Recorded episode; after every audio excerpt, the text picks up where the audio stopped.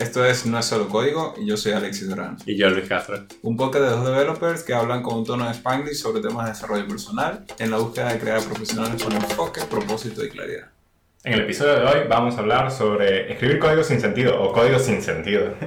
bueno, que todos escribimos un poquito de código sin sentido en algún momento, ¿no? Pero básicamente creo que hoy queremos dar un poquito esa, esa respuesta automatizada a, a, estas ocasiones en las que encontramos a personas que de repente solo colocan el código allí, que satisface las necesidades o algo así, ¿no? No sé si te ha pasado recientemente, cuando fue la última vez que te pasó, qué fue lo que te pasó exactamente. Diría me pasó el miércoles. okay. Así de reciente. Eh, siento que me pasa mucho con algunas personas en el equipo que sienten la necesidad de escribir historias o recibir las historias y ponerlas lo más pronto posible con una solución y tenerlo ya listo para que alguien lo pueda revisar.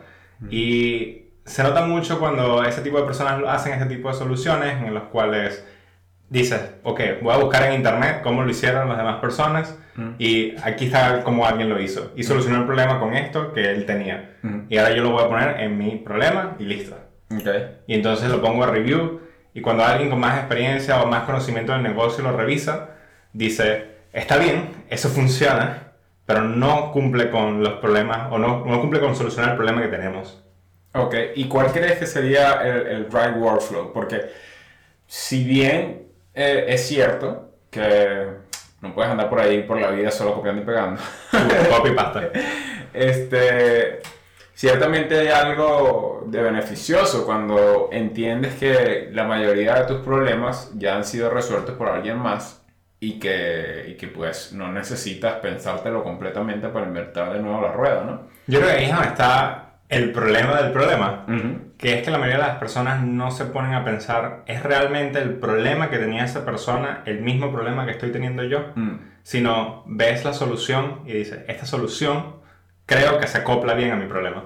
Eso está tremendo, porque de hecho puedo imaginarme a mí mismo hace, no sé, una, una cantidad de tiempo la que sea, pero sé que más de alguna vez habré visitado Stack Overflow y no lo miraría o no lo miré de la misma manera que lo miro ahora, porque ahora sí me preocupa un poco por el contexto que da la persona que hace la pregunta y no solo por buscar la solución, que, que, que, que siento que por lo menos una flecha que le puede pegar a, lo que, a lo que sea que estoy haciendo, ¿correcto? Como sí, que me estás diciendo. sí, para mí el problema se ha visto como más afincado, diría yo eh, con las diferentes tecnologías de Agile y cómo hemos estado evolucionando el proceso de Agile. ¿Por qué? Porque tenemos un tiempo límite, ¿no? O sea, tenemos dos semanas para poder hacer deliveries y entonces queremos hacer demasiado valor en esas dos semanas y nos precipitamos muchas veces en encontrar como una solución al problema que nos están dando sin siquiera pensar, realmente estoy entendiendo que el problema es esto o abarca algo más grande.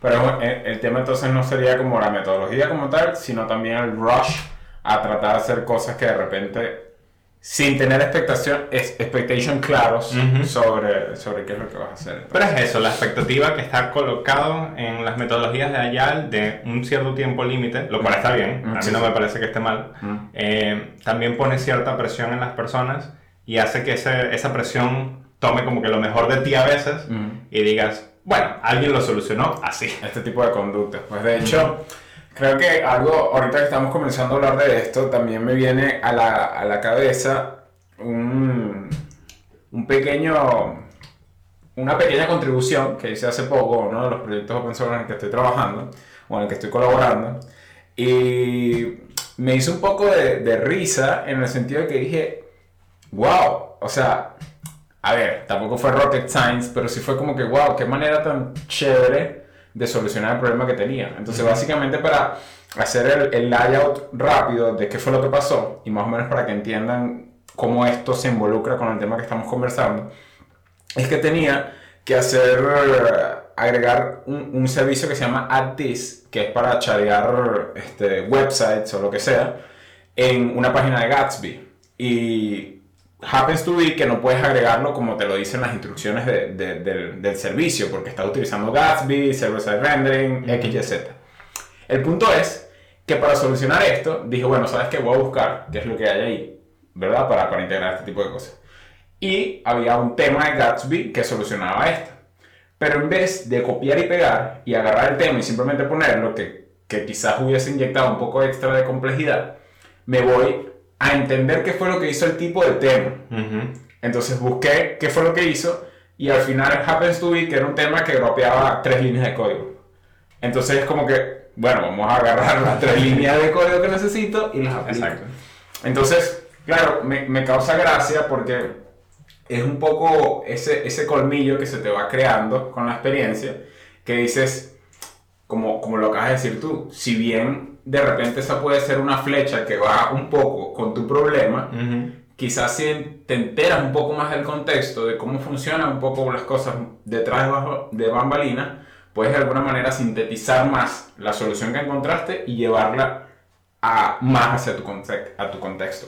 Totalmente. Y te lo pongo cuando me preguntaste cuándo fue la última vez que te pasó, que te dije el miércoles. Mm. Eh, y cuando hablamos del miércoles estamos hablando literalmente de hace 3, 4 días. Eh, una de las cosas que ocurrió fue que dos developers estaban solucionando un problema para un nuevo feature que estábamos haciendo para Black Friday, mm. el cual ya pasó. Mm. Eh, y estaba esa presión de necesitamos ese feature para Black Friday. Okay. sí o sí lo necesitábamos. Entonces llegan, esa presión quizás los llevó un poco a pensar en esta solución, el cual era código sin sentido. ¿Qué me refiero con código sin sentido? Era altamente complejo y implicaba también utilizar muchas líneas de código para hacer un solo problema que podías solucionar con algo de CSS. Pero mm. lo aplicaron completamente en JavaScript. Y si hablamos un poco de la parte técnica, fue bueno, aplicar una solución a través de Redux para entonces mantener el estado del layout entre diferentes páginas para que un navigation bar pudiese ser sticky o no sticky con posición fixed dependiendo de la posición del scroll que tenía el usuario. Entonces, claro, imagínate la cantidad de complejidad y claro, si lo pones desde ese punto de vista dices, bueno, quizás Redux haya sido lo mejor. Pero también tienes que ponerte a pensar en, no puede ser que esto sea tan difícil, mm, mm. tiene que haber alguna otra solución. Que es una de las claves, ¿no? O sea, al final cuando tú estás haciendo algo y dices, hmm, esto está como muy complejo. Exacto.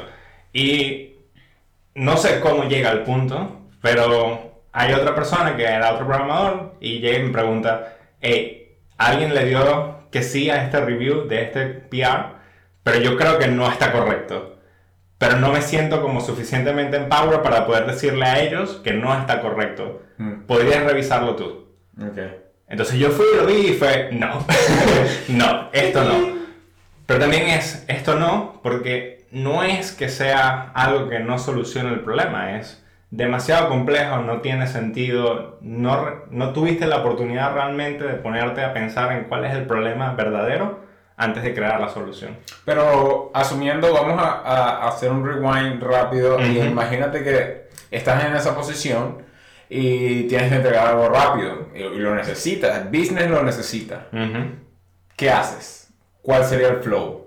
Para mí lo primero sería es, si estoy tratando de hacer una solución la cual ya siento que inserta cierta complejidad en el código, es simplemente eliminar lo que estaba haciendo y empezar desde cero. Y suena súper difícil. De hecho, es algo que aprendí a hacer hace tiempo, en el cual me dijeron, escribe tus primeras líneas de código, trata de solucionar el problema, y luego que soluciones el problema, elimina todo y vuelve a tratar de solucionar el problema. y la segunda vez probablemente lo vas a hacer mejor. Pero si estás en el rush. Pero es que rush como tal no es verdadero. Y ahí es donde entra cuando juegan las cosas. El rush de esta ocasión se crea no porque el feature llegó el miércoles, el feature ya tenía una semana, mm. pero porque la comunicación de las personas que estaban trabajando en ello no se efectuó hasta el miércoles. O sea, al final quizás siempre este evento de rush, entre comillas, siempre, la mayoría de las veces, no digamos siempre, pero la mayoría de las veces es algo que pudieras eh, prevenir. Exacto. Siempre hay un deadline para ciertas cosas, pero no quiere decir que el deadline es injustificado, loco, fuera de orden siempre tiene que haber un cierto margen de... Sí, y por ahí creo que... No sé realmente quién es el que lo decía, pero mi mamá me lo decía mucho. Eh, sin, mal no recuerdo, creo que era un prócer venezolano, pero que decía que cuando estés apurado las cosas lento y cuando estés con calma hazlas rápido. Entonces, claro, el tema es que normalmente cuando estás en, en este rush y empiezas a hacer todo rápido, o sea, tienes 90% de probabilidades que lo que estés tirando allí no tenga sentido. sea desastroso. Entonces, más bien, cuando te sientas con esa presión, creo que uno de los takeaways, como siempre decimos en los episodios, es date cuenta de, de que estás en esa situación y más bien, aunque parezca contraproducente, desacelera, porque esa presión mental te va a llevar a hacer soluciones que a la larga simplemente van a perjudicar no solo a ti, sino a todo el equipo. Sí, y para mí una de las formas más sencillas de darte cuenta de que estás llegando a esa solución en, en el código es cuántos archivos tienes que leer para poder decir, ah, entiendo la solución. Mm. Porque si son más de dos o tres, ya hay un problema.